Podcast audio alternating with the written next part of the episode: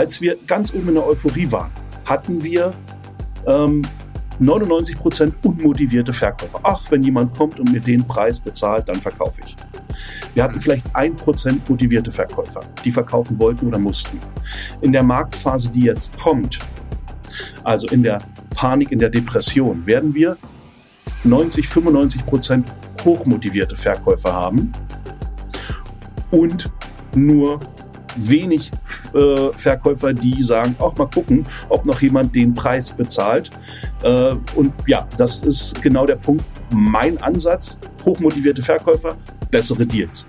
Und wir werden mehr hochmotivierte Verkäufer haben. Es gibt immer einen Engpass. Es ist nie leicht, Geld zu verdienen. Ja. Ja, wir vor zwei Jahren hatten wir das Thema, dass wir ähm, keine Objekte hatten dass es schwer war, Objekte zu bekommen. Jetzt ist es eine Herausforderung, Geld für die Objekte zu bekommen, die wieder vermehrt am Markt sind. Der Immokation Podcast. Lerne Immobilien. Seit 20 Jahren bist du Immobilieninvestor. So reagiert Daniel jetzt auf den Markt. Ich freue mich sehr auf das Gespräch und sag erstmal Hallo Daniel. Hallo Marco, ich freue mich auch. Also du hast, äh, wir haben uns kennengelernt schon vor vielen Jahren, ganz faszinierend für Stefan und mich damals äh, deine Strategie. Du hattest in den Jahren schon davor gesagt, als noch Angestellter, auch teilweise im Konzern, ich kaufe jedes Jahr ein Mehrfamilienhaus, hast die entwickelt, hast dir dadurch die finanzielle Freiheit aufgebaut. Wir haben schon sehr viele Inhalte zusammen gemacht, kann man auch alle finden auf YouTube. Ähm, wir haben auch mal über neun Folgen erzählt, wie du ein einzelnes Haus aufwertest und verkaufst und so. Ähm, ja, ich würde sagen, es wird Zeit für ein Update. Ich möchte das Gespräch gern wie folgt aufbauen. Wir fassen mal kurz zusammen, wie du dich als Investor entwickelt hast. Ist ja eine lange Reise, also seit 20 Jahren, eigentlich noch länger. 2001 hast du ein erstes Mehrfamilienhaus gekauft. Ähm, dann wollen wir natürlich darauf eingehen, also so ein bisschen zusammenfassend, bis zum Zinssprung und dann nach dem Zinssprung Anfang 2022, wie hast du dich angepasst? Und dann ganz konkret vier sehr aktuelle Projekte. Da ist ein Verkauf dabei, da ist ein Kauf dabei, da ist ein Verkauf an dich selbst dabei. Also relativ spannend, was du gerade tust, wie du dich aufstellst. Und dann zum Schluss geben wir natürlich noch ein Update. Wie sieht dein Portfolio jetzt in Summe aus? Ähm, als privater Immobilieninvestor, wie lebst du davon? Wie guckst du in die Zukunft? Und äh, dann, glaube ich, haben wir ein sehr rundes Bild. Fangen wir also an mit deiner Entwicklung als Investor. Nimm uns mal mit. Jedes Jahr ein Mehrfamilienhaus. Du warst eigentlich Angestellter im Konzern. Wie kam es dazu? Genau.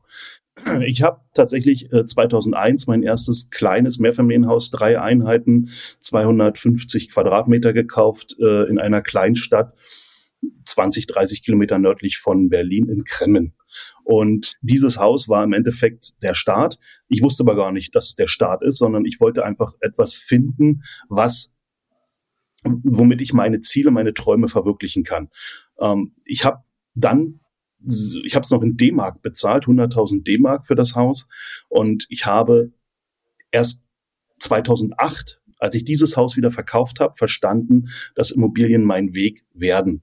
Und 2008 begann der Part, äh, den wir ja auch schon mal aufgenommen haben, wo ich gesagt habe, ich habe jedes Jahr wirklich konkret ein Haus gekauft, auch bewusst und zielgerichtet, um meine finanzielle Freiheit, meine Freiheit vom Angestellten-Dasein zu beenden und finanzielle Freiheit aufzubauen. Ich habe das gemacht, was viele Teilnehmer der Immocation Masterclass auch machen. Ich habe in schwierigen Lagen angefangen, weil ich dachte, dort habe ich besseren Cashflow und bin der, ja, und habe quasi die ganzen Themen auch durch exerziert, habe halt äh, in, in, in mein Ort hieß Bad Freienwalde, 12.000 Einwohner damals, heute noch 10 und habe halt günstige Häuser gekauft, so hatte ich gedacht. Heute weiß ich, dass es eher billige Häuser waren. Ich habe Häuser gekauft mit relativ niedrigen Mieten, aber auch niedrigen Preisen und habe dadurch Cashflow generieren können. Ich habe äh, Stück für Stück mich verbessert über die Jahre, habe dann Häuser gekauft in Eberswalde, in Bernau und habe festgestellt, wenn eine Stadt von der Bevölkerung her wächst, was das Gegenteil von Bad Freienwalde ist, bei Bernau. Bernau hatte 1990 20.000 Einwohner und das sind heute 45.000. Was das für Auswirkungen auf die Vermietungssituation, auf die Miethöhe hat. Ich habe in Bad Freienwalde durchaus Schwierigkeiten gehabt zu vermieten, während es super einfach war zu vermieten in Bernau. Äh, und äh, ich habe in Bernau angefangen mit 5,20 Euro den Quadratmeter und vermiete heute zu 14 bis 15 Euro den Quadratmeter, fair und vernünftig. Und ich habe in Bad Freienwalde begonnen mit 5 Euro 2008 und war als letztes, kurz bevor ich verkauft hatte, das letzte Haus bei 5,75 Euro. Mhm. Und genau diese Diskrepanz, die ist ähm, mir so wichtig, um meinen Leuten, also den Teilnehmern der Masterclass auch immer wieder mitzugeben, ich habe diesen Fehler schon gemacht, versucht diesen zu vermeiden. Investiert dort, wo halt die Bevölkerung wächst, weil wenn die Bevölkerung wächst, wachsen die Preise, der Wert der Immobilien und auch die Mieten überproportional zum Marktdurchschnitt. Ja. Also für die, die das jetzt nicht wissen, weil du jetzt zweimal Masterclass gesagt hast, wir haben so ein Coaching-Programm, äh, da arbeiten wir mit, äh, mit 20 Coaches, Experten zusammen, die die Teilnehmer, du bist einer davon, deswegen glaube ich, äh, äh beziehst dich da drauf, ne? weil du viel mit den ja. Leuten natürlich zu tun hast und da, da ähm, viele Einsteiger mitbekommst. Jetzt erzähl nochmal vom, vom Anfang, jedes Jahr ein Mehrfamilienhaus. Was bedeutet das denn im Alltag? Du warst angestellt, ich glaube als Projektleiter. Ja. ja. Da hat man ja schon auch zu tun.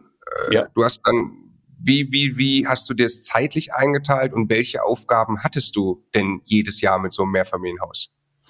Also ich habe immer das Thema gehabt, dass ich Häuser gekauft habe, die durchaus Probleme haben. Das war mein erster Schritt, Häuser, die Probleme haben, wo ich sage, ich kann diese Probleme lösen und damit einen Mehrwert äh, in den Mieten und Mehrwert im Wert generell zu erzielen.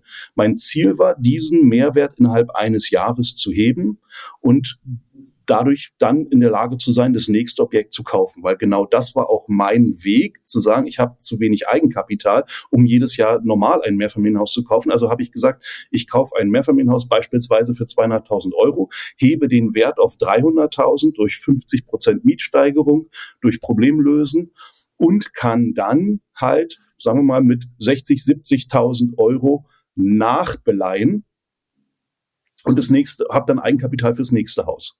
Das war mein Weg. Deshalb habe ich immer innerhalb eines Jahres das Haus versucht, auf den neuen Stand zu bringen. Und ja, zeitlich war das natürlich herausfordernd. Ähm, mein, meine ersten zehn Jahre zwischen 30 und 40 bei mir. Das heißt also 2008 bis 2018, also 2007 bis äh, 31 bis 40 sind es neun Jahre, ähm, bis 2018 be beliefen sich darauf, dass ich im Endeffekt sechs Tage die Woche gearbeitet habe. Hm. Das heißt, fünf Tage die Woche für den Großkonzern und Samstag gehört immer, immer den Immobilien. Ich bin jeden Samstag zwischen 8 und 8.30 Uhr losgefahren und kam um 17 Uhr wieder. Der Sonntag gehörte der Familie. Das war nur möglich, weil ich ein ganz, ganz klares Commitment mit meiner Frau hatte. Ich habe gesagt, bitte gib mir die Chance, dass ich zehn Jahre reinhauen darf um uns was aufzubauen. Dann haben wir hinterher die Chance, zehn Jahre, also zehn Jahre genutzt und dann haben wir die Chance, mehrere Jahrzehnte davon zu leben.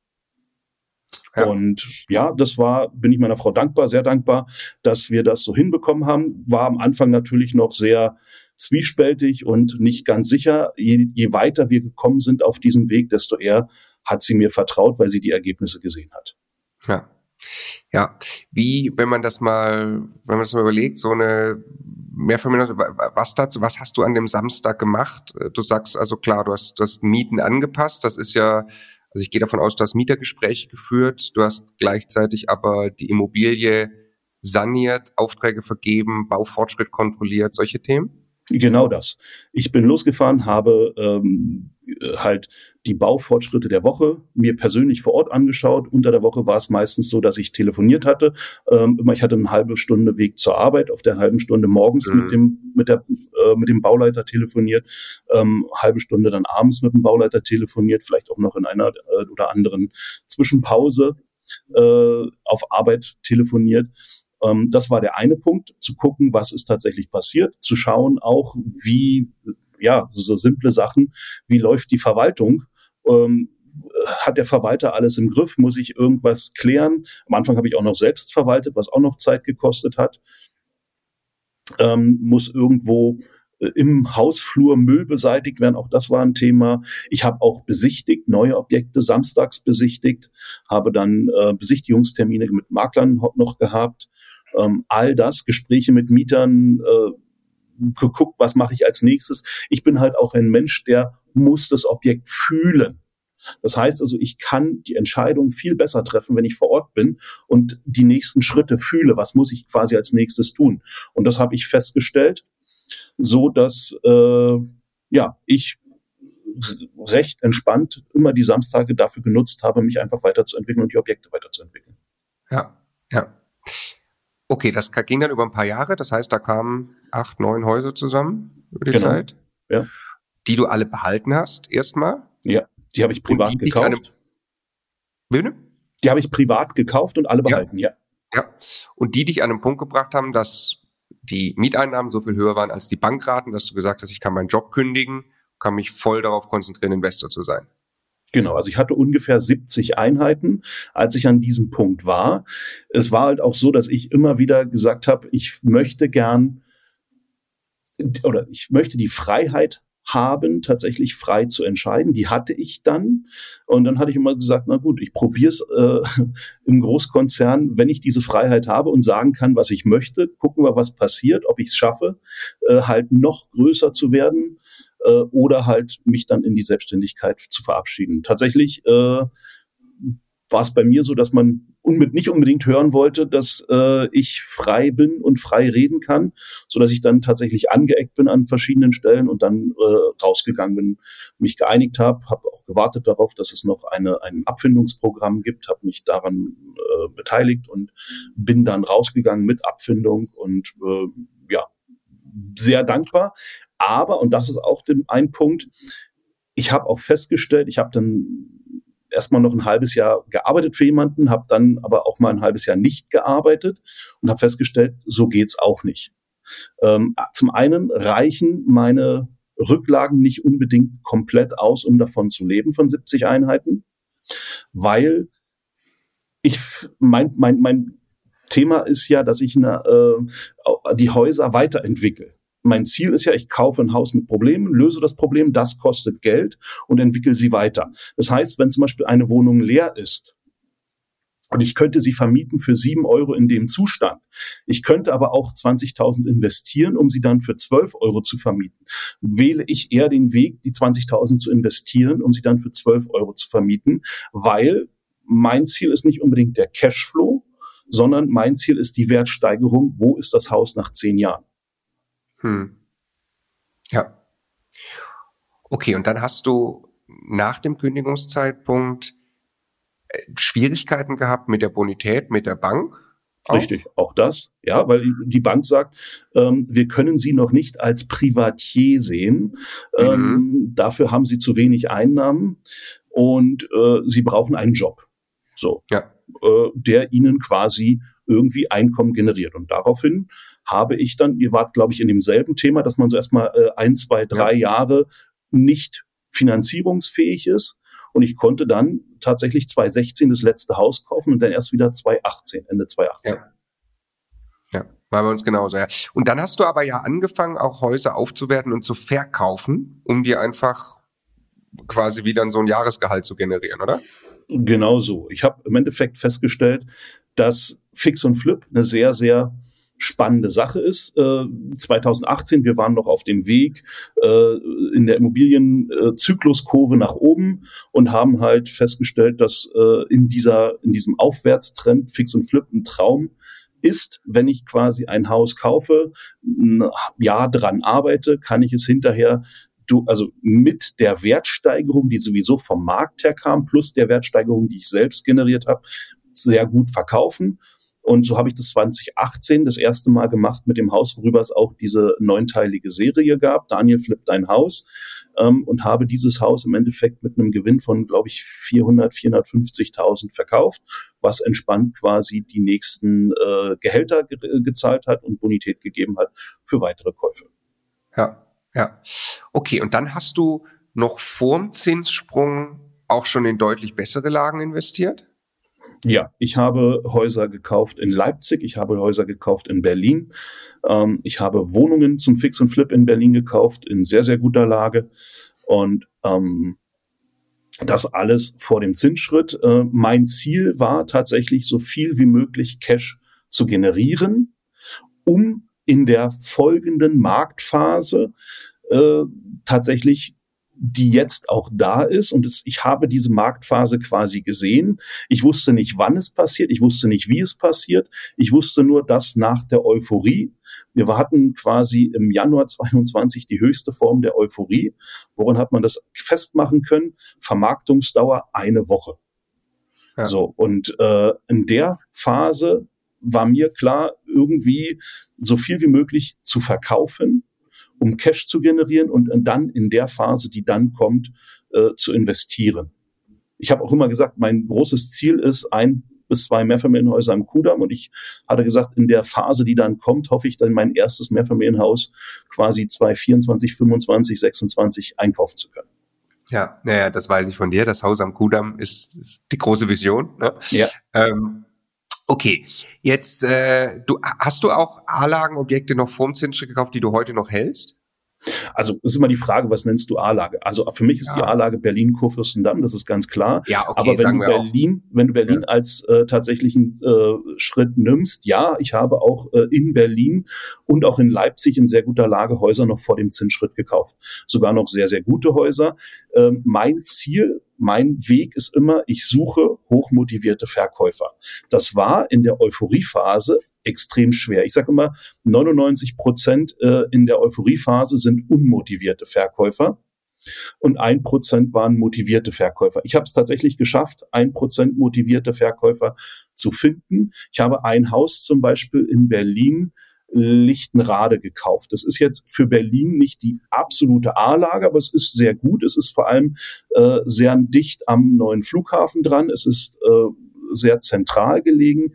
Es ist in Lichtenrade sehr gut gelegen. Es ist in der Nähe vom äh, S-Bahnhof, Schischauweg. Es sind 500 Quadratmeter für eine Million. 2000 Euro den Quadratmeter, Baujahr 96 und alles in dem Haus damals neu hergestellt. Nochmal die Fassade erneuert, Dach erneuert, äh, Heizung erneuert. War ein mega Schnäppchen. Ähm, warum? Hochmotivierte Verkäuferin.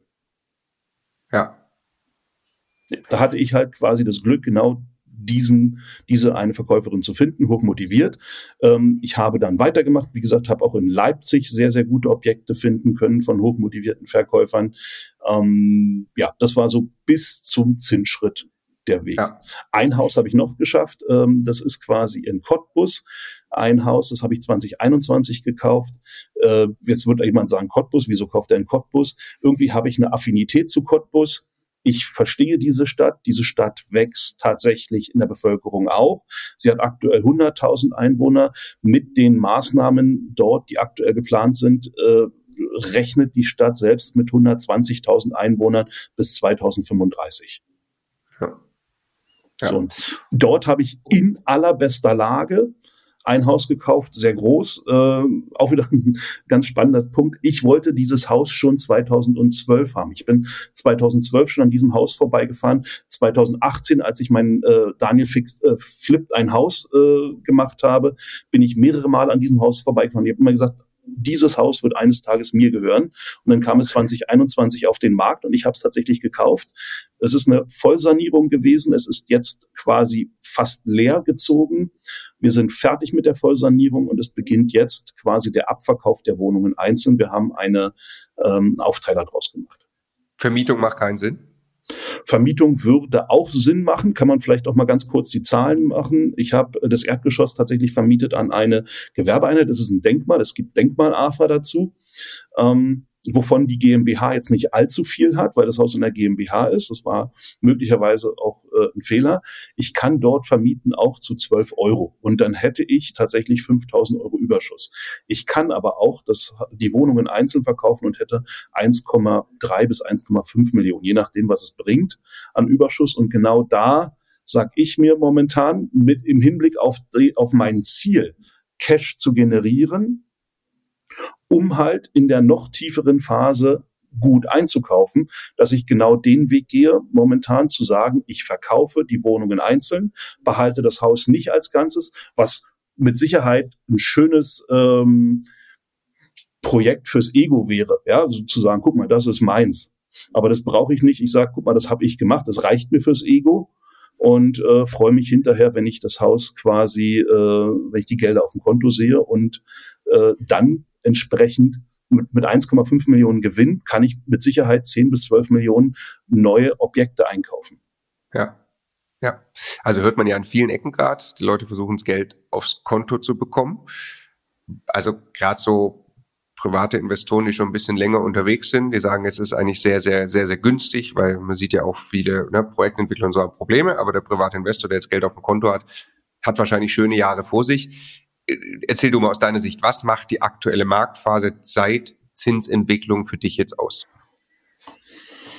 Also was habe ich anders gemacht? Ich hab, bin erstmal wesentlich vorsichtiger geworden beim Investieren. Ich habe nicht mehr äh, jedes Haus gekauft. Bei mir war aber auch schon vorher der Punkt, dass ich sehr wählerisch war. Ich habe immer gesagt, ich möchte Deals machen und am besten Monster-Deals. Was heißt für mich Deal? Deal heißt für mich positiver Cashflow, absolut immer, aber auch positive Vermögensbilanz. Das heißt, ich kaufe ein Objekt und mit allen Nebenkosten muss das Objekt morgen wieder verkaufbar sein, ohne Verlust zu machen. Mhm. So, und das ist natürlich immer eine Herausforderung, aber ich habe es geschafft. Jetzt kommt natürlich die Problematik, äh, der Wert der Immobilien ist mal im Schnitt in Deutschland so um 20, 25 Prozent gefallen. Es gibt Regionen, die sind schlechter gelaufen, da ist die, der Verlust höher. Und das war übrigens auch der Punkt, äh, warum ich immer diese A-Lage so hochgehalten habe, weil ich sagte, ich, nach der Euphorie. Also ich, ich persönlich folge einer ähm, Kurve, die nennt sich Emotionskurve eines Marktzykluses. Und für mich war quasi klar, dass wir 2021 in der Euphorie waren. Und Euphorie heißt, danach gibt's nichts Höheres mehr. Es gibt keine höhere Stufe in dieser Marktzykluskurve. Das heißt, es musste irgendwann runtergehen. Ich wusste nicht wann und ich wusste nicht wie. Ich wusste nur, dass es irgendwann Runter passiert. beziehst du auf? Der Markt Preis. wird irgendwann fallen. Und genau das ist ja auch mein Vorteil, warum ich seit über 20 Jahren Investor bin. Ich habe schon das letzte Hoch 1996, 97 wirklich bewusst erlebt und habe gesehen, was passiert ist, wie der Markt von 1996, 97 bis auf 2008 fällt. 2008 hatten wir den letzten Tiefpunkt. Und von dort ging es dann wieder nach oben langsam. Aber der Weg von 1997, 96, 97 bis 2008, den habe ich schon einmal mitgemacht. Und ich weiß so ein Stück weit noch um die Gegebenheiten, was passiert in dieser Markt, in diesem Marktumfeld. Und ich habe die Marktphase 2021 als gefährlich gesehen. Ähm, natürlich war es super für viele. Wir hatten ganz viele Teilnehmer, die euphorisch waren. Aber genau diese Euphorie war gefährlich und ich habe mein Ziel ist tatsächlich bei Immocation, warum ich auch angetreten bin als Coach. Ich möchte den Leuten quasi zeigen, dass Immobilien ein fantastischer Weg sind, aber ich möchte das nicht auf kurzfristige Ebenen bringen, sondern sagen, mein Ziel ist, dass ihr in zehn Jahren glücklich seid über das, über die äh, Investments, die ihr heute tätigt. Und genau das ist dieses Thema. Deshalb steht bei mir auch immer auf diesen äh, Shirts und, und äh, Hoodies drauf, Hashtag Long Game. Es ist ein langfristiges Spiel und wir gewinnen langfristig, nicht kurzfristig. Ja, unbedingt. Amen. Also das ist, glaube ich, alles entscheidend. Ne? Also kurzfristig gierig werden, in einer Marktphase, in der ich deshalb Geld verdiene, weil ich was kaufe, was in sechs Monaten einfach per se mehr wert ist, weil die Marktphase so ist, äh, das kann sehr schnell sehr kurze Beine haben, müssen nur die Zinsen steigen, schon sieht man, was passiert. Okay, du hast das jetzt ja auf Preise bezogen, ne? Also du redest von, von Quadratmeter Kaufpreisen, wenn du sagst, jetzt äh, äh Marktphase erreicht, gehst du davon aus, die Preise gehen weiter runter noch in den nächsten Jahren? Ja, ich gehe davon aus, es geht noch weiter runter. Ähm, Warum? Weil wir aus meiner Emotionskurve noch nicht in der Depression angekommen sind. Meine Emotionskurve funktioniert ungefähr so. Nach der Euphorie kommt das Thema ähm, äh, ja so Achtung, äh, besorgt sein.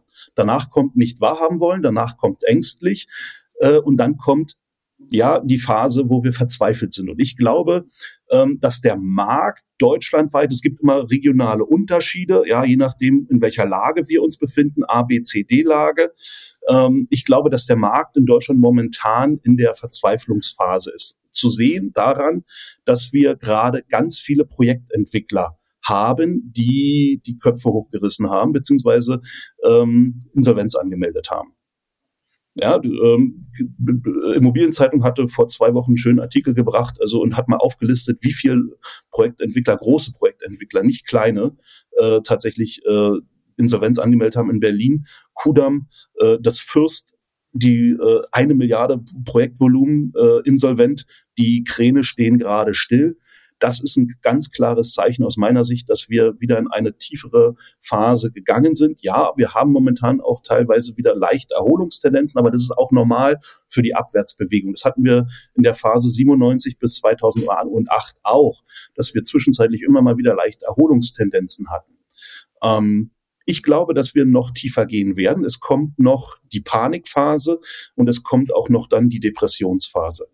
Und ähm, meine persönliche Glaskugel sagt, es wird 2024, Ende 2024, Anfang 25 sein. Ähm, aber das ist halt auch nur meine persönliche Meinung und meine persönliche äh, Glaskugel. Das hat nichts, äh, keine Relevanz bitte und äh, bitte mich nicht festnageln drauf. Nee, also wissen kann das niemand, das immer, wir machen Nein. hier Prognosen. Also ich sag mal, was ich öfter höre als das ist, die These, dass es jetzt, also der Wohnraummangel ja sich noch deutlich weiter verschärft hat.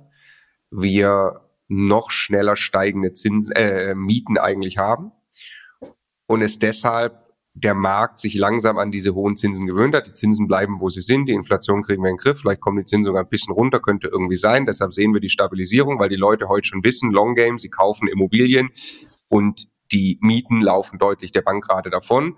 Und deshalb sind bald auch mehr Käufer bereit, die jetzt, wenn, wenn wir es oft auf dich beziehen, 20, 25 Prozent niedrigen Kaufpreise zu bezahlen, trotz der höheren Zinsen. Und deshalb hat man langsam den Boden der Preise schon gesehen. Das ist das, was ich zumindest öfter höre. Wissen können wir das alle nicht.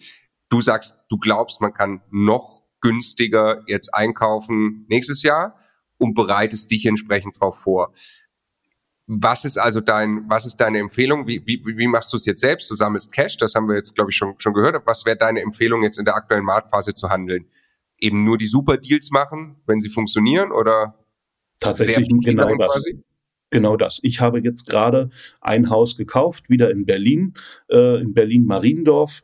Ähm, relativ gute Lage für Berlin und ähm, Baujahr 96 und äh, ja, was sind das, 420 Quadratmeter für 800.000 Euro, Baujahr 96 kann man nicht viel falsch machen. Äh, ich habe tatsächlich, weil die Mieten relativ schlecht entwickelt sind, ähm, äh, nicht positiven Cashflow von Anfang an. Also musste ich mir was überlegen, äh, weil ich will natürlich auch selber das tun, was ich anderen predige und will positiven Cashflow von Tag eins an haben. Also habe ich einen Weg gefunden, den ich, wo ich gesagt habe, ich mache ein Jahr Tilgungsaussetzung, erhöhe dann die Mieten entsprechend und habe von Tag eins an positiven Cashflow. So, und ich habe, das Haus ist meiner Meinung nach 1,1, 1,2 Millionen wert, habe positive Vermögensbilanz. Wer sowas findet, der sollte es auch jetzt schon kaufen. Mein Punkt ist, als wir ganz oben in der Euphorie waren, hatten wir ähm, 99 Prozent unmotivierte Verkäufer. Ach, wenn jemand kommt und mir den Preis bezahlt, dann verkaufe ich. Wir hatten vielleicht ein Prozent motivierte Verkäufer, die verkaufen wollten oder mussten. In der Marktphase, die jetzt kommt, also in der Panik, in der Depression, werden wir 90, 95 Prozent hochmotivierte Verkäufer haben und nur wenig äh, Verkäufer, die sagen, auch mal gucken, ob noch jemand den Preis bezahlt. Äh, und ja, das ist genau der Punkt. Mein Ansatz, hochmotivierte Verkäufer, bessere Deals. Und wir werden mehr hochmotivierte Verkäufer haben. Ja. Lass uns gerade mal konkret auf das Objekt eingehen. Das ist ja, ist ja spannend. Wir wollten eh vier sehr aktuelle Projekte uns vornehmen. Das war jetzt Mariendorf, richtig? Das Mehrfamilienhaus. Genau. genau. Das hat, du hast mir gesagt, 425 Quadratmeter, sechs Wohneinheiten, fünf Tiefgaragen, knappe 50.000 Euro Miete, die du glaubst auf 60.000 Euro steigern zu können. Ja. 800.000 Euro Kaufpreis. Ja. entspricht 6% Mietrendite, du dann ja. auf 7,5% Mietrendite steigern kannst. Was ja. ist deine Strategie? Wie hast du es finanziert? Also wir haben die 800.000 finanziert mit 5,5 Prozent Annuität, 4,5 Prozent Zinsen, 1 Prozent Tilgung. Aha. Und tatsächlich ging das auch relativ einfach durch. Da war ich erstaunt, wie einfach das durchging, weil ich kann auch nur sagen, also wir hatten auf anderen Ebenen durchaus Schwierigkeiten mit den Banken aktuell. Ähm, das ging relativ gut durch. Äh, nur, nur so, mein Bankberater hat gesagt, er hat es seinem äh, Vorstand vorgestellt und der Vorstand hat gesagt, na, das ist ein Muss, das müssen wir machen. Weil es halt ein sehr, sehr guter Deal war. Und tatsächlich, es ist ein Haus, äh, wo ich sage, ganz simpel, es ist wenig zu tun dran. Äh, wir, wir müssen halt ein bisschen die, die Verwaltung wieder straffen, strukturieren. Es hat ein 87-jähriger äh, Mann verkauft, dessen Frau äh, kurzfristig verstorben ist und der das quasi nur weghaben wollte und zu seinen Kindern ziehen wollte, dadurch hochmotiviert. Er war sich auch bewusst, dass er vor einem Jahr hätte wesentlich mehr bekommen, aber jetzt ist es halt, wie es ist und er hat den Preis vorgegeben. Ich habe gar nicht großartig hart verhandelt. Ich war, es war halt nur das Ziel, dieses Haus zu bekommen gegen andere Mitbewerber.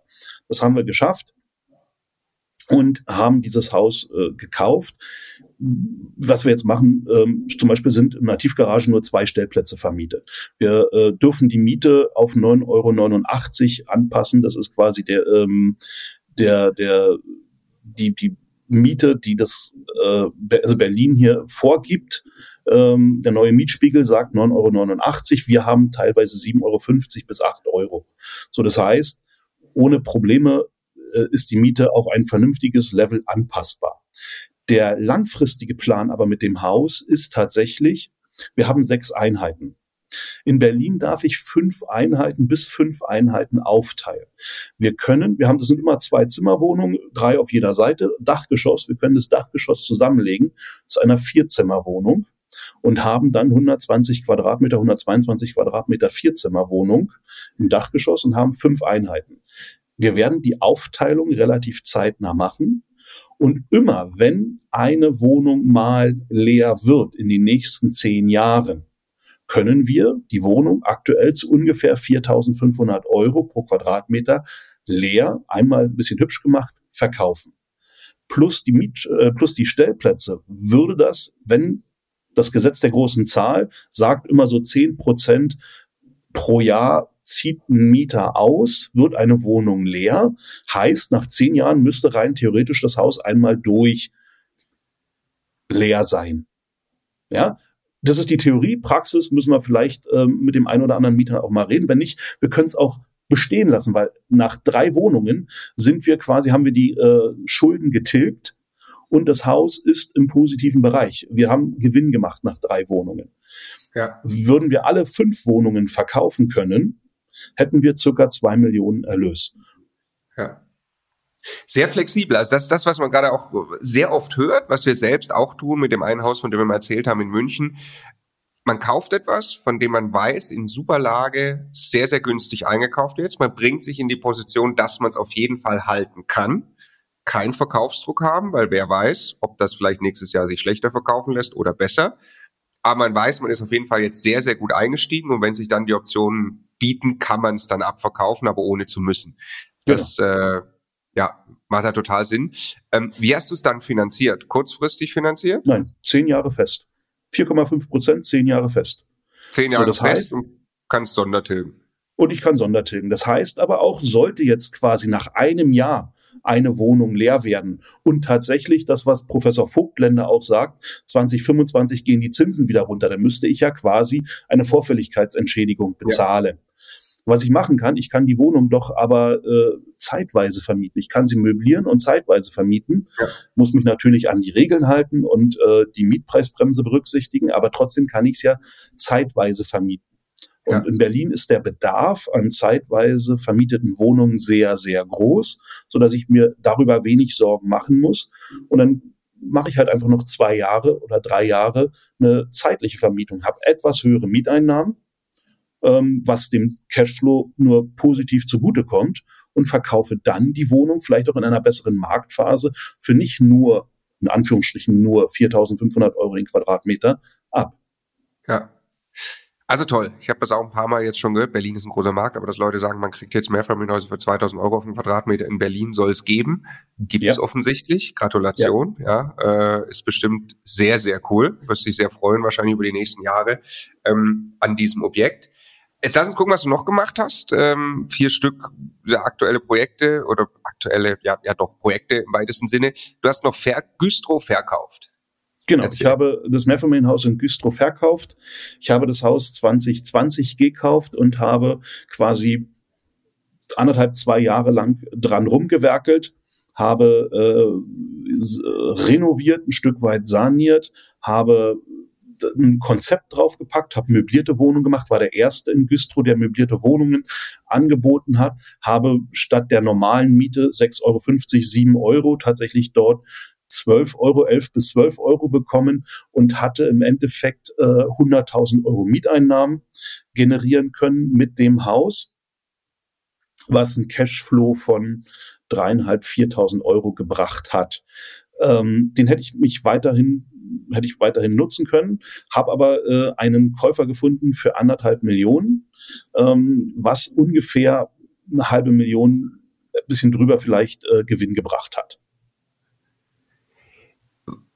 was echt stark ist. Also du hast ein Projekt vor der Zinserhöhung gekauft, nach der Zinserhöhung verkauft und so einen Gewinn mitgenommen. Ich glaube, das ist bei ganz vielen ja sehr anders, gerade die dann in der von dir beschriebenen Euphoriephase auf Teufel komm raus eingekauft haben, sich da sehr hohe Schulden ans Bein gebunden haben, die jetzt mit Abschlägen verkaufen müssen und deswegen ja, wenn es dann eben Projektentwickler, die da teilweise sehr hart am Wind segeln, ähm, dann trifft, wenn es auch noch Neubau und alles schwieriger und so, äh, die dann auch wirklich hops gehen damit. Hier ist das Gegenteil. Woran glaubst du, ist das die Sondervermietung oder warum hast du? Äh, das ist die Flexibilität.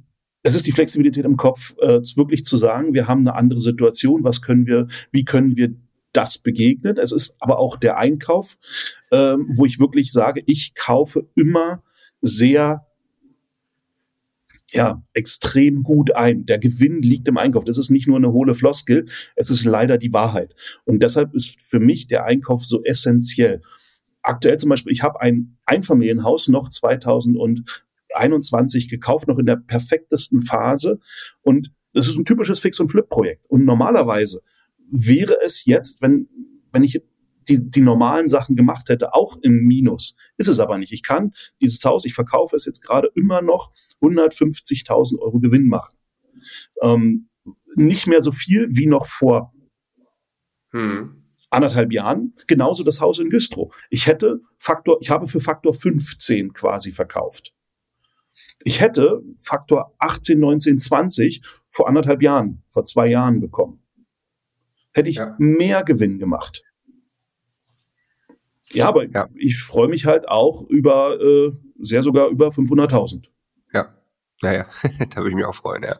Genau. Naja. So. Okay, Und bei wir haben jetzt gleich noch ist genau das gleiche Thema, genau. Zwei weiteres, will ich an der Stelle mal zwischenfragen, weil du gesagt hast, es gab zwischendrin auch mal Liquiditätsengpass, also Liquidität ist King, ja. ja.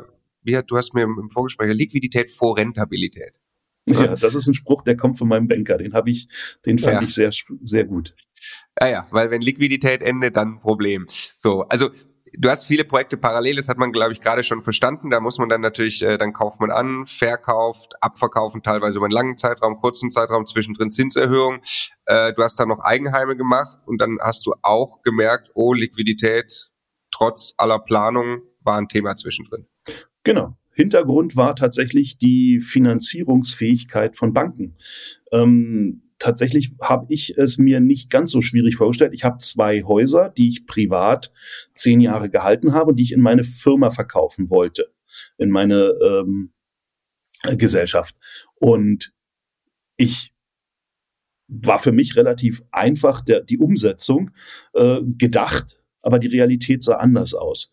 So, und ähm, nur ein Beispiel mal, äh, ich sind zwei Häuser gerade, eines in Eberswalde, eines in Bernau. Beide habe ich über zehn Jahre jetzt gehalten. Nur mal so, dass in Eberswalde verkauft jetzt für 950.000 ähm, und tatsächlich äh, noch Restschuld 180.000. Also da ist genug ausreichend Geld vorhanden, aber ich habe es nicht bekommen, weil die Banken tatsächlich unglaublich schwerfällig waren in der Neufinanzierung, weil die Banken Angst hatten. Und das habe ich komplett unterschätzt in dieser Marktphase äh, und habe äh, hing quasi genau an dieser Beleihungsthematik meiner eigenen Objekte, wo, wo ich nicht auf Themen von außen angewiesen war, sondern tatsächlich meine eigenen Projekte äh, da hing ich so ein bisschen in den Seilen. Wir hatten ein Einfamilienhaus neu gebaut, äh, hatten, hatten natürlich mit Kostensteigerungen zu tun. Ich habe sehr, sehr viel Projekte, wie man gehört hat, äh, und gerade auch diese langlaufenden Vollsanierungsprojekte, Aufteilerprojekte, da kommt kein, keine äh, Mieteinnahme rein. Ähm, natürlich bringen die gutes Geld, aber äh, kosten halt auch erstmal. Und wenn dann Bauzeitverlängerungen und, und äh, Projektverlängerungen in Summe auf uns zukommen, dann muss man die covern. Und die Vielzahl von Problemen führte zeitweise tatsächlich zu einer Liquiditätsproblematik. Habe ich äh, mittlerweile gelöst bekommen, habe mir zwischenzeitlich äh, privat was leihen müssen über einen ähm, ja so, so Mezzaninkapital, habe das aber alles mittlerweile wieder gelöst und bin auf einem guten Weg jetzt äh, dann wieder klarzukommen. Die Verkäufe der eigenen Häuser in die Gesellschaft laufen jetzt gerade. Die Gelder sind teilweise schon geflossen, teilweise kommen noch welche und dann ist alles wieder in einem normalen Weg. Ja, also ein sehr spannender Punkt, glaube ich, wo, wo, wo auch viele Zuhörer was mitnehmen können, vielleicht auch die dann anfangen, die dann wachsen, die dann größer werden. Liquidität managen ist ganz wichtig und äh, zukaufen, Projektchancen, die man man sagt immer, das kann man jetzt nicht liegen lassen, wenn zum Beispiel Richtig. ein Haus, ein Grundstück, was auch immer so günstig angeboten wird. Könnte eben doch sein, man muss es liegen lassen, weil wenn man Richtig. vielleicht möglicherweise einfach nur nicht die Liquidität dafür hat, das nächste Projekt anzufangen. Und du sagst jetzt ein Knackpunkt, den finde ich spannend, war, du hast quasi du bist davon ausgegangen, du kannst Geld aus bestehenden Objekten rausziehen, weil sie einen äh, sehr niedrigen Beleihungswert noch haben. Dann kannst du da wieder nachbeleihen, rausziehen, was wir auch gerne und regelmäßig selbst tun. Ähm, und da ist plötzlich durch die höheren Anforderungen der Banken, auch in der neuen Marktphase, war es sehr viel schwieriger, das Geld rauszukommen, auf das du dich ein Stück weit verlassen hattest. Ja. ja. ja. Also, also, nur ein Beispiel, um es konkret zu machen. Ähm, das eine Haus, was ich gesehen habe, bei 1,2 Millionen Euro wert, das war in Eberswalde das Haus, ähm, hat mir die Commerzbank 560.000 Euro geboten, viel zu finanzieren. Hm. So, und ähm, es waren mehrere Banken notwendig und auch dann bei den Banken, wir haben jetzt für 950 das Ganze finanziert ähm, und selbst das aber auch wirklich herausfordernd, weil also die Banken wollen mittlerweile Dokumente haben, noch vor zwei Jahren war es halt überhaupt kein Thema. Ach, legen Sie, reichen Sie nach, machen Sie dies, wir kriegen das schon hin. Heute müssen alle Dokumente zu 100 Prozent perfekt sein. Nicht, dass ich meine Objekt, meine, meine Dokumente nicht im Griff habe, aber ähm, tatsächlich wollen sie immer noch mehr Dokumente und dann gibt's noch eine Runde und nur ein Beispiel, mir hat ein Banker gesagt, ja so, wir machen jetzt äh, die, die, die Verträge dann fragte ich zwei, drei Wochen später nach, wo sind denn die Verträge? Naja, es musste nochmal in eine äh, äh, Genehmigungsrunde, es musste nochmal irgendeine Instanz genehmigen. Das heißt, also teilweise wissen die Banker selbst nicht, was noch alles kommt. Ich ver persönlich erkläre mir das immer so, es gibt bei Banken immer zwei Vorstände. Bei jeder kleinen Bank mindestens ja, ja. zwei. Einen Risikovorstand und einen äh, Vertriebsvorstand, Salesvorstand. Momentan hat der Risikovorstand die Hosen an. Der weiß nicht, was passiert, er hat Angst und er entscheidet und geht ein wenig vorsichtiger mit der ganzen Thematik um. Es werden auch viel mehr Sachen abgesagt. Sie werden halt nicht gemacht. Das ist genau das, was du auch gesagt hast. Vielleicht auch mal ein Projekt nicht machen. Hätte ich auch machen sollen. Ich habe immer zu viel äh, Euphorie gehabt und zu viel Themen in diese Sachen reingelegt. Deshalb sage ich das auch hier mal so, weil ich möchte, dass halt auch die Leute aus diesen Themen lernen. Und ja, das äh, wir warten auf die guten Zeiten, wenn der Sales-Vorstand wieder sein, äh, das, die, die, die Hosen anhat. Ja, also ganz flapsig formuliert kann man die Änderung der Marktphase auch so beschreiben. Äh, früher hat äh, der Makler nicht zurückgerufen, jetzt ruft der Banker nicht zurück. So ist unser Engpass gesprungen. Ja, äh, so ist natürlich nicht. Die Banken wollen Geschäft machen. Das ist nur, glaube ich, das, was man wirklich äh, in der aktuellen Marktphase verstehen. Man kann jetzt richtig gut Schnäppchen machen, muss aber auf der anderen Seite eben das mit der Bank wirklich im Griff haben. Und Na, da muss man vielleicht sorry, ich sage das immer so, es gibt immer einen Engpass. Es ist nie leicht, Geld zu verdienen. Ja. Ja, wir vor zwei Jahren hatten wir das Thema, dass wir ähm, keine Objekte hatten, dass es ob schwer war, Objekte zu bekommen. Jetzt ist es eine Herausforderung, Geld für die Objekte zu bekommen, die wieder vermehrt am Markt sind. Ja. Ja. Ja, Genau. Lass uns gucken. Äh, weiter, was hast du noch gemacht? Noch zwei weitere Projekte. Du hast noch einen Friseur gekauft. Ich habe einen Friseur gekauft. War auch dringend notwendig. Ich, tatsächlich, ich hatte gerade den, tatsächlich den Versuch gestartet, äh, längere Haare zu bekommen, bis ich festgestellt habe, die stehen mir nicht. Und äh, dann Friseur gekauft. Zwischenzeitlich, dann dachte ich mir so als Investor, kauf doch einen Friseur, dann äh, hast du auch wieder einen vernünftigen Frisur, äh, Frisur, eine vernünftige Frisur, einen vernünftigen Haarschnitt. Ähm, nein, also tatsächlich äh, rief mich ein einer meiner Lieblingsmakler an. Äh, irgendwie, da war ich übrigens gerade auf einem Rückweg von einem Videodreh mit Alex. Okay. Ähm, und rief mich an und meinte so, hast du Interesse an einem Gewerbe? Und zwar auch noch als äh, Sondereigentum äh, in der WEG. Gut, was ich gelernt habe, wenn mich mein Lieblingsmakler fragt, ob ich Interesse habe, sage ich mal lieber nicht nein. So, und dann habe ich gesagt, na ja, es kommt drauf an, meine Lieblingsantwort. Und tatsächlich äh, hat er gesagt, ich habe hier einen Menschen, der liegt im Krankenhaus, dem geht's nicht gut. Er möchte zeitnah sein Erbe klären. Äh, er möchte das, äh, er hat noch ein, eine Gewerbeeinheit. Er hat drei Erben, seine Frau und zwei Kinder. Er möchte, dass kein Streit entsteht und er möchte das Thema schnell geklärt haben. Deshalb kostet diese äh, Gewerbeeinheit nur 150.000 Euro. Es sind 100 Quadratmeter ähm, in Berlins bester Lage, Nikolaus See. Und ähm, dachte ich, okay, was ist die Miete? 1400 Euro. Habe ich kurz gerechnet. Das ist, glaube ich, Faktor 8, 9, irgendwo in der Thematik. 14 Euro fand ich jetzt auch recht vernünftig bewertet, nicht zu teuer, auf gar keinen Fall zu teuer, eher vielleicht noch mit Potenzial behaftet und dachte, warum denn nicht? Und hast du Gewerbesorge? Äh, ich meine, das ist ja ein bisschen anders in der Vermietung, aber in der Lage, der Friseur läuft einfach quasi allein wegen der Lage wahrscheinlich, oder? Wie hast du das also, bewertet? Grundsätzlich habe ich auch wenig Sorge zum Thema Gewerbe. Ähm, da halte ich es wie Markus Befort halt, Gewerbe, man muss halt sich so ein bisschen anpassen und es läuft ein bisschen anders. Aber äh, es, es wird immer auch irgendwie Gewerbe vermietet werden. Und gerade wir bei uns sind halt im Endeffekt in Deutschland immer mehr Richtung tertiärer, also Service-Sektor.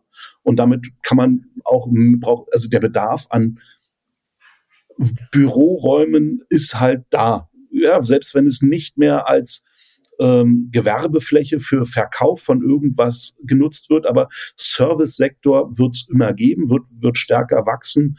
Also mache ich mir wenig Sorge um, um einen Friseur in der Lage. Auch war der, äh, habe ich herausgefunden, dass der Friseur, also dass es in diesem Laden einen Friseur seit 1985 gab. Das ist seit 1985 immer als Friseur geführt. Der Mietvertrag läuft noch bis 2027 äh, und schon seit 2012 mache ich mir also auch momentan wenig Gedanken. Wie hast du es finanziert? Ich habe eine normale Finanzierung draufgepackt, die war etwas höher mit 6% Annuität, 5% Zinsen, 1% Tilgung und habe es auch erstmal zehn Jahre finanziert. Ich hätte es auch eventuell verkaufen können, dann hätte ich es aber bar bezahlen müssen aufgrund der Liquiditätsthematik, konnte ich es aber nicht bar bezahlen und hatte eine Finanzierung draufgepackt. Jetzt muss ich halt damit leben, dass ich monatlich ähm, 500, 600 Euro Cashflow mache mit dem Objekt. Ich wollte gerade sagen, also das ist halt sensationell, wenn du, du sagst so Faktor 8, 9, ja, Faktor 8,9, irgendwie sowas. Äh, das ist über 10% Mietrendite. Wenn du 6% Annuität hast, bei 1400 Euro Miete im Monat müssen einige 100 Euro Cashflow jeden Monat übrig bleiben. Das heißt, äh, mit deinem Satz zum Makler, ja, kommt darauf an, äh, kurz am Telefon, hast du wahrscheinlich einen sehr einfachen Deal gemacht, der dir einfach 500, 600 Euro im Monat bringt. Genau. Und wieder nach meinem Prinzip positiver Cashflow, positive Vermögensbilanz. Ja. Das Ding ist mal mindestens 250, vielleicht sogar 300.000 wert. Das heißt, ich kann es mir mal für 250 in die Vermögensbilanz packen, ähm, habe 150 bezahlt, mit Kaufnebenkosten waren es 180, irgendwas in dem Dreh. Ja. Also toll. Du hast eingekauft ein Mehrfamilienhaus in Berlin, was mit Sicherheit viel Freude macht. Du hast ein Gewerbe eingekauft äh, in Berlin, ein kleines Friseurgewerbe mit paar hundert Euro Cashflow. Du hast verkauft Güstrow mit 400.000, 500.000 Euro Gewinn, ähm, wo du aber auch, ich weiß noch, du warst lang dran an dem Projekt, ne? anderthalb Jahre Arbeit reingesteckt und so, klar, ne? da, das erntest du jetzt. Ähm, und dann gibt's noch eine vierte Aktivität aus jüngster Zeit. Du hast ein Mehrfamilienhaus verkauft an dich selbst. Erkläre mal. Genau, sind sogar zwei Häuser. Eines in Eberswalde, eines in Bernau. Ähm, das eine in Eberswalde habe ich gekauft in 2011, 2011. Ähm, das andere 2013. Das, also das in Bernau ist quasi 2013 gekauft und jetzt äh, seit diesem Jahr steuerfrei. Das andere Haus war schon 2021 steuerfrei. Wir haben das Haus in Eberswalde tatsächlich äh, finanziert bekommen, das glaubt man kaum, äh, mit der niedrigsten Finanzierung, die ich jemals bekommen habe. Dieses Ding äh, ist auch in meinem Büro eingerahmt in einem äh, Rahmen, die der ähm, Zinssatz sind 0,26 Prozent. okay. Für zehn Jahre fest. Sondern habe ich auch tatsächlich ein paar Jahre damit rumgerannt, rumge hangen, wo ich sage, ah, das, das kann ich jetzt nicht einfach so aufgeben, aber es sind halt auch nur noch 180.000 Restschuld, wobei das Haus eigentlich über eine Million wert war. Und da ist halt im Endeffekt dann eine ganze Menge Eigenkapital drin gebunden. Ja.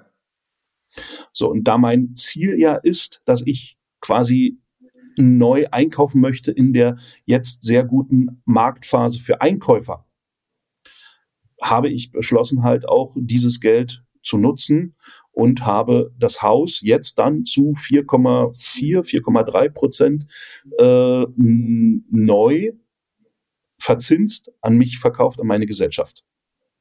Ja. Also du hast es verkauft, steht hier für 1,2 Millionen an deine GmbH. Du hast genau, 950.000 von der Bank bekommen. Ja. Mit dann ne, erheblich Zinsen, die du bezahlen musst. Das heißt, in der GmbH entsteht jetzt wahrscheinlich kein großer Cashflow mehr, oder? Doch? Nein, nein, nicht kein, kein großer Cashflow mehr. Zahlt sich quasi von selbst ab wieder? Genau, das zahlt sich von selbst ab. Ich habe noch Steigerungspotenziale. Ähm, ihr kennt Eberswalde auch gut. Wir haben Durchschnittsmieten von sieben, acht Euro im Bestand, können aber durchaus neu vermietet, äh, wenn die Wohnung gemacht ist, äh, elf bis zwölf Euro bekommen ähm, was dann halt im Endeffekt noch eine Mietsteigerung bedeutet. Auch hab, kann ich das Dachgeschoss ausbauen, habe äh, Baugenehmigung für den Dachgeschossausbau bekommen äh, vor kurzem und ich werde noch Balkone anbauen. So, das heißt, in Summe ähm, habe ich äh, noch Steigerungspotenziale, kann äh, in das Haus noch investieren, wenn Gewinne da sind, kann äh, tatsächlich äh, langfristig wieder auch positive Gelder rausziehen, werde auch die Wohnungen einzeln aufteilen. In Brandenburg ist es noch machbar. Äh, umgegebenenfalls sollte Eberswalde sich auch sehr positiv entwickeln, aufgrund der momentanen Situation mit dem Wohnraummangel, durchaus drüber nachzudenken, tatsächlich ähm, einzeln abzuverkaufen. Ja, ja, also Eberswalde macht uns tatsächlich auch Spaß. Wir bauen auch gerade Balkone an den Eberswalde. Ähm, aber äh, also nochmal äh, zusammengefasst, du also du kriegst ja 960.000 Euro minus 185, 180, was deine Restschuld ist, knappe 800.000 kriegst du aufs Konto. Dafür hast du in der GmbH ein Objekt, sagen wir mal, was sich ungefähr von selbst abzahlt, wo du vielleicht über die Zeit jetzt Cashflows wieder aufbauen kannst durch weitere Entwicklung des, des, äh, des Objektes. Ähm, was machst du mit den 800.000 Euro? Das hältst genau, du erstmal. Die hast du privat, ne? Dann die habe ich dann privat, die habe ich auf der privaten Ebene. Da, erstmal muss ich noch die Kaufnebenkosten bezahlen ja. davon. Und dann äh, bleiben halt 700.000 äh, irgendwie übrig. Und diese 700.000 nutze ich in der Phase, die jetzt dann kommt, um halt sehr gute, besondere Deals zu kaufen. Ja. Also ähnlich wie das Haus, was ich jetzt äh, zum Beispiel in Berlin-Mariendorf gekauft habe für 800.000. Dort brauchte ich 125.000 Eigenkapital für dieses Haus. Also ich habe es 800.000 finanziert, 125.000 sind Eigenkapital ähm, und konnte damit dieses Haus kaufen. Wenn ich so weitermache, kann ich halt mit diesen 700.000 ohne Schwierigkeiten, sagen wir mal, 5, 6 Millionen äh, neuen Ankauf finanzieren. Ja. Sehr gut. Also du äh, füllst dir die Taschen für dann tolle Deals, die du auf dich zukommen siehst. Ähm, jetzt gib uns doch noch einmal einen Überblick, wie sieht jetzt dein Portfolio aktuell aus? Ne? Du, du kamst aus dieser, ich kaufe mir jedes Jahr ein Mehrfamilienhaus, das war alles sehr, sehr klar und einfach. Jedes Jahr ein Mehrfamilienhaus kaufen, entwickeln, von den Cashflows leben. Dann hast du, bist du Fulltime Investor geworden, hast viele andere Dinge angefangen. Jetzt hast du eigentlich, äh, ich glaube, dein Portfolio auch sehr stark konsolidiert und viele Dinge, die gerade in Bewegung sind. Und dann gib uns mal einen Überblick, wie das aussieht. Genau, also ich hatte ähm, Richtung 140 Einheiten, 150 Einheiten, ähm, habe sehr, sehr viel abverkauft, äh, habe noch ein paar Sachen abzuverkaufen, gehe leicht unter 100 mit dem Ziel dann halt ja für 20 Millionen vielleicht äh, einzukaufen, um halt im Endeffekt 150, 200 Einheiten dazu zu kaufen. Das ist mal so das grobe Ziel. Ja. Wo sind die Einheiten dann? Äh, Berlin und Umland. Das ist so mein Hauptgebiet und ich glaube, da werde ich auch bleiben, weil ich äh, langfristig für diese Lagen ähm, die besten Perspektiven sehe.